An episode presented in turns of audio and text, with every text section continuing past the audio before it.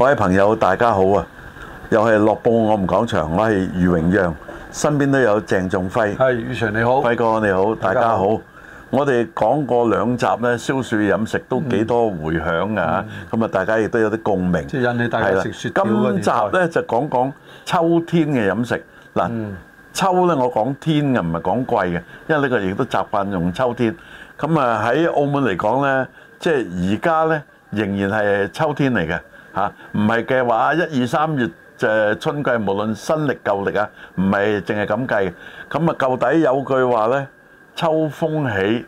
就三蛇肥啊。食臘味咩？誒啊臘味都係其一， 所以我哋講好多嘢。啊咁啊，秋風起三蛇肥咧，首先講啊，最近有啲嘅酒樓咧就有蛇羹嘅嗯嚇，啊嗱，我諗咧，即係你啱啱講咧，即係我哋秋天咧就唔明顯，即係我哋唔會話有個叫做秋季。其實咧，誒、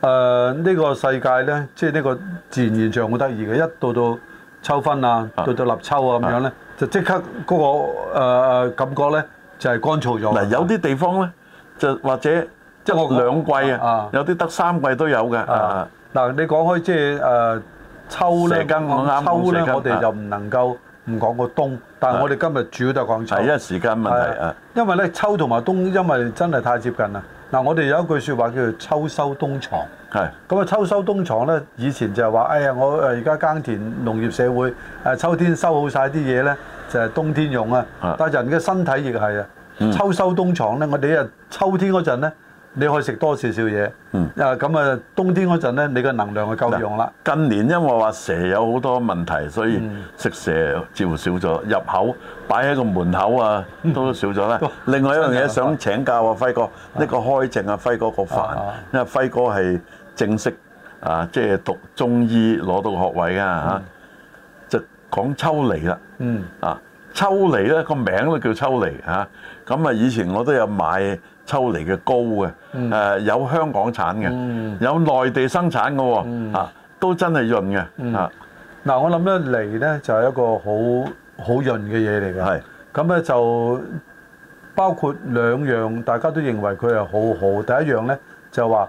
食咗咧誒滋潤啦，第二個咧因為佢嚟咧，佢好多時都係加埋啲蜜糖啊，係啊，啊或者加埋其他嘅誒、呃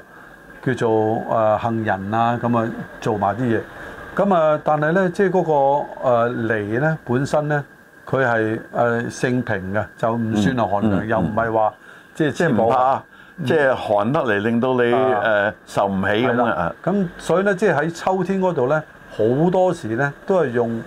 嚟我嚟做一個誒、呃食補嘅。係啊，包括有秋梨嘅枇杷膏啊，啊秋梨有枇杷頭先膏講啊就淨係秋梨嘅膏啊啦其，其實咧，我哋平時咧煲湯咧啊，都好多時咧就揾誒梨係去煲百合啊啊、霸王花啊雪。梨咧，係啦啊係啦。嗱講到梨咧，即係舊底有好多鴨嘴梨嘅。嗯，啊，天津啊，我去天津食過嘅啊，但係咧啊，而家近年誒少見嘅係嘛，個量係少咗好多，即係等嚿少好多南華梨，而家量亦都少咗嘅。嗱講翻呢樣，因為我哋即係因為我業務關係啊嗯，用梨都多嘅，我哋自己用係梨多。咁咧，但係咧，俾我一個印象咧嚇，而家啲梨咧就係好睇就唔好食，個個都靚嘅，即係個個個型都外靚形靚，啊有兩樣嘢唔好食，但冇乜味係嘛係啦，係啦，兩樣外形嘢唔好食。嗱第一樣咧啊個皮咧，即係鴨梨咧，以前個皮係唔會好似沙梨咁嘅，係而家啲鴨梨咧都叫鴨梨嘅，而家係都都啊叫但係天竺鴨量梨少咗係咁，但係佢咧嗰個皮咧就硬好多啊，係係係同埋咧本身咧嗰個梨嘅味道咧，唔知係咪我老咗唔係即係個唔係事實係咁嗱，啊？因為仍然有啲梨係甜噶嘛，包括誒外國嘅梨啊，有唔係外外國嘅國梨梨特別啤梨咪係 咯，澳洲啤梨係嚇啊，佢個味係甜㗎嚇。咁啊，另外咧，你講沙梨咧，沙梨個皮係誒鞋霎霎嘅，舊底咧食沙梨咧。要批皮，你記唔記得喺醃咗街邊啊？佢醃咗佢揸住把刀，隻左手揸嚟揸得好，啊嗰下幾快啊，係嘛？啊即係即係你講緊係啊表演，咁啊！你講緊喺街係啊啊啊杜月笙喎。啊， 兩邊手削你誒，仲有街邊嗰啲椰子夾酸薑，其中一樣嘢就係浸浸剝咗咗皮嘅沙梨，係係嘛？咁咁呢我哋澳門都有個地方用呢個名啊，沙梨頭啊沙梨嘅頭啊。咁而家咧，你買沙梨咧喺澳門咧，我未見過有得再買啦，冇市場。點解咧？冇人咁多人同你批皮啊！誒靚梨多啊啊，，仲啊仲仲有第二個問題咧啊，批咗皮咧，嗰個人唔拎得翻屋企，要現場食啊！係麻煩，啊，所以咧，即係你而家佢會變色嘅。啊！嗱，我哋講翻秋天啦，秋天咧點解食三蛇肥咧？因為啲蛇咧就準備過冬冬眠啊，佢食好多嘢㗎，夏天嗰度，所以咧三蛇肥嗯啊攞嚟啦儲備咗佢嘅能源喺度啊嘛。啊你啊食咗佢嚟儲備能源啊能源係嘛？嗯係咁啊，仲有一樣嘢我係好反對嘅嚇，就係秋天咧。剝咗啲狗嚟到食啊食呢個狗肉犯法，即係添誒啦而家犯法啦啊，就算唔犯法咧，我都好反對啊。即係一個狗啊，一個貓啊係，我認為係人類嘅朋友，你係唔應該食佢嘅。呢個我嘅睇法啦。當然有啲人認為啊我我都認為唔食啊笨啦咁我啊認，為都咁多嘢食，點解你係要食嗰兩種？係啊我哋嘅老好慘友㗎我哋老友記咧，好係嘛。慘啊！我試過有次啊，喺路環啊，嗯喺九澳見到人哋拖住只狗，幾個人喺度搏佢，因為咁樣咧要鑑生搏死先好食喎。啊咁我啊好殘忍都，我無意睇到即刻唔睇啦。啊，所以咧，即係我哋如果要食補嘅嘢好多嘅，就唔係一定要食貓貓狗狗。嗯啊，就算冇法律嗱，其實喺內地咧，我覺得而家咧某啲地方仲係食狗肉仲係風行嘅。係譬如化州啦嚇，即係譬如玉林啊啦、玉林啦係嘛？咁仲有就我哋嘅朝鮮族噶啦，都係狗咧係養嚟啊其實食仲嘅。有喺華南地區咧，因為山高皇帝遠，都好多人不顧法律劏咗狗嚟食嘅。嗯而家有好多，仲有食一種咧叫做豹貓啊，好大隻嘅，真係貓咁嘅啊，豹嘅斑點。嗯啊，所以咧即係我哋而家誒，可能而家嘅人咧，就對於飲食咧就係、謹慎咗嘅。嗱、我有一位誒、呃做臘味嘅朋友，佢專係即係喺誒內地咧翻啲臘味翻嚟嘅。係咁啊，佢都同我講呢幾年咧，即係唔係疫情嘅問題啊啊，即係已經講緊疫情前都係。佢話而家啲人咧，對於食臘味咧係冇以前咁多嘅嚇啊。係咪因為佢唔唔能夠好到零舍煲桶啊？ 咁嗯啊，因為咧臘味咧，即係而家咧，誒、好多嗱，第一個你唔好理佢有咩防腐劑，唔好理嗰啲先。係係啲人會覺得佢有咧嘅有啊，我覺得認為佢咧有啊就係即係好肥膩啦嚇。咁但但香港有啲規定，佢有個啊標準，八分嘅瘦肉，啊兩分嘅肥肉。啊咁佢亦都好嚴守呢個標準，因為佢做出個名堂。你唔嚴守冇他㗎，你呃唔到個嗯冇生意客，做唔幫襯你啫嘛，係嘛？咁啊，但係我自己覺得咧嚇，即係你作為誒、呃如果你真係從來都未食過臘味飯啦嚇，係臘味冇啊好好冇乜人喺澳門啊或者華南嘅人啊未食過臘味即係好飯。得意一樣嘢咧，就係話我哋食臘味嗰陣咧，似乎你就咁蒸臘味咧少嘅喎，嗯多數都係你會用飯去蒸佢。呢啲就係秋天嘅飲食之中正得嚟，唔係貴嘅。啊臘味好普及，唔同話哇，你食一啲誒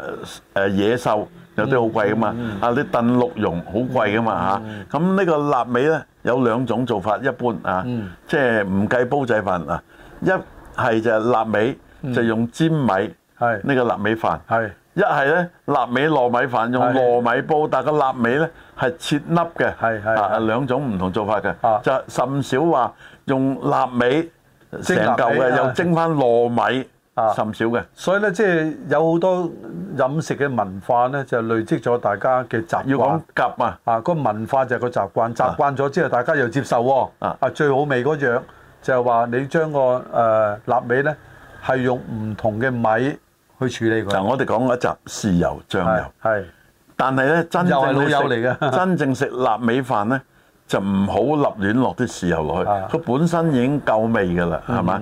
但係咧，即係而家咧，誒、所以誒、我哋呢啲咧，其實講呢啲應該揾阿添哥嚟嘅。啊嗱，咁啊以下咧就含有間接嘅廣告成分啊啊啊。咁啊，我覺得咧，即係如果講食臘味又煲仔飯咧啊，即係有一位蕭燦添先生係，佢主理有一間咧。啊，個名好勁啊啊！即係而家都喺清平直街阿阿蘇嗰喺度做嘅係嘛啊，寶芝林， 係啊阿阿蘇唔知係唔喺度，阿歡可能喺度啊。咁啊，寶芝林咧，哇！佢嘅臘味飯好正，而且佢唔止一種啊，煲仔飯有好多嘅，有排骨啊、雞啊、其他嘅嚇嗯嗱，誒四啊幾蚊煲啊！你話嗱呢抵唔呢抵啊？呢個咧，即係嗱，我哋咧誒冇收廣告費，我哋亦唔係賣廣告，賣廣告就唔值錢嘅，係就係我哋真係推會介試佢過啊！我推介啊係好嘢，佢黃鱔飯都正啊，啊係好嘢嚟嘛？啊嚇。咁咧就嗱誒，除咗呢啲之外咧，秋天咧飲糖水又係一個季節嚟嘅啊，喎，需要講飲食啦，啊糖水飲乜嘢糖水好咧？輝哥係專家啦，啊啊，你係咁我咁講啊你係食療專家啊嘛，啊嗱，其實咧喺個糖水嗰方面咧，都有好多咧係揾水果同佢一齊配嘅，係啊譬如咧即係誒木瓜雪耳啦。啊，好潤啊，係好潤㗎嘛又唔貴喎啊，另外一個咧就係、叫做誒、呃海膽嘅燉雪梨啦。其實海膽就係嗯係即是大海子，嗱即係半大海。以下又有少少間接廣告。唔廣告啦，啊！我我舊底好中意去拱北口岸廣場咧啊啊，有間海清純啊，啊啊咁啊而家冇啦嗰間嗯嚇嚇，咁嗰個海膽雪梨茶好靚，不過你可以有澳門嘅海清純飲到嘅啊係利益關係我啊唔講啦。啊啊我冇話係你啊啊啊嗱，同阿鄭仲輝啊，即係冇直接嘅關係啊。咁咧其實咧，我即係我哋誒誒天氣乾燥咧，嗯其實好多糖水咧，就佢係咪真係潤你嘅皮膚咧？我唔知，我唔理。啊佢唔係潤皮膚，起碼潤喉。起碼你潤喉食咗會舒服啲。唉，潤喉啊啊！啊，所以咧就即係我哋你再講啦嗯，秋天食少少甜嘢都好嘅，嗯啊不過本人就唔適宜食啫。咁啊，另外有啲人咧，誒、秋天咧，佢會開一啲蜜糖嚟飲嘅係，啊呢、個簡單啲，啊，其實就類似即係食糖水嗰、個嗰嗰個食療啊又係食療啦啊。咁咧嗱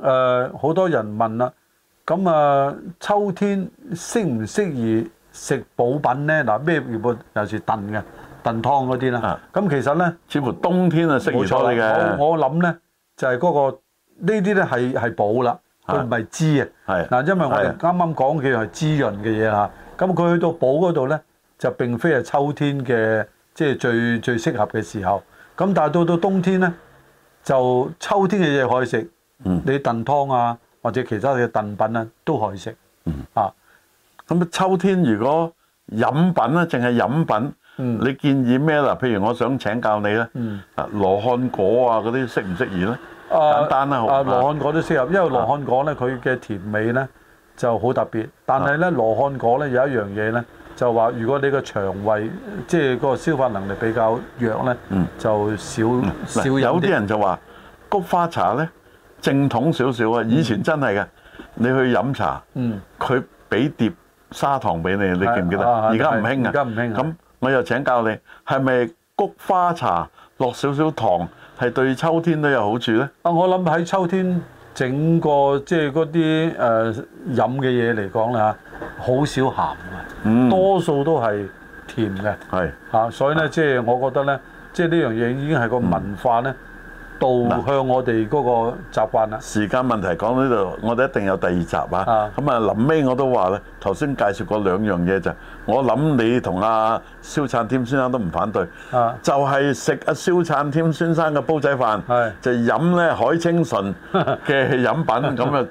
趁絕啦啊！好好多謝輝哥。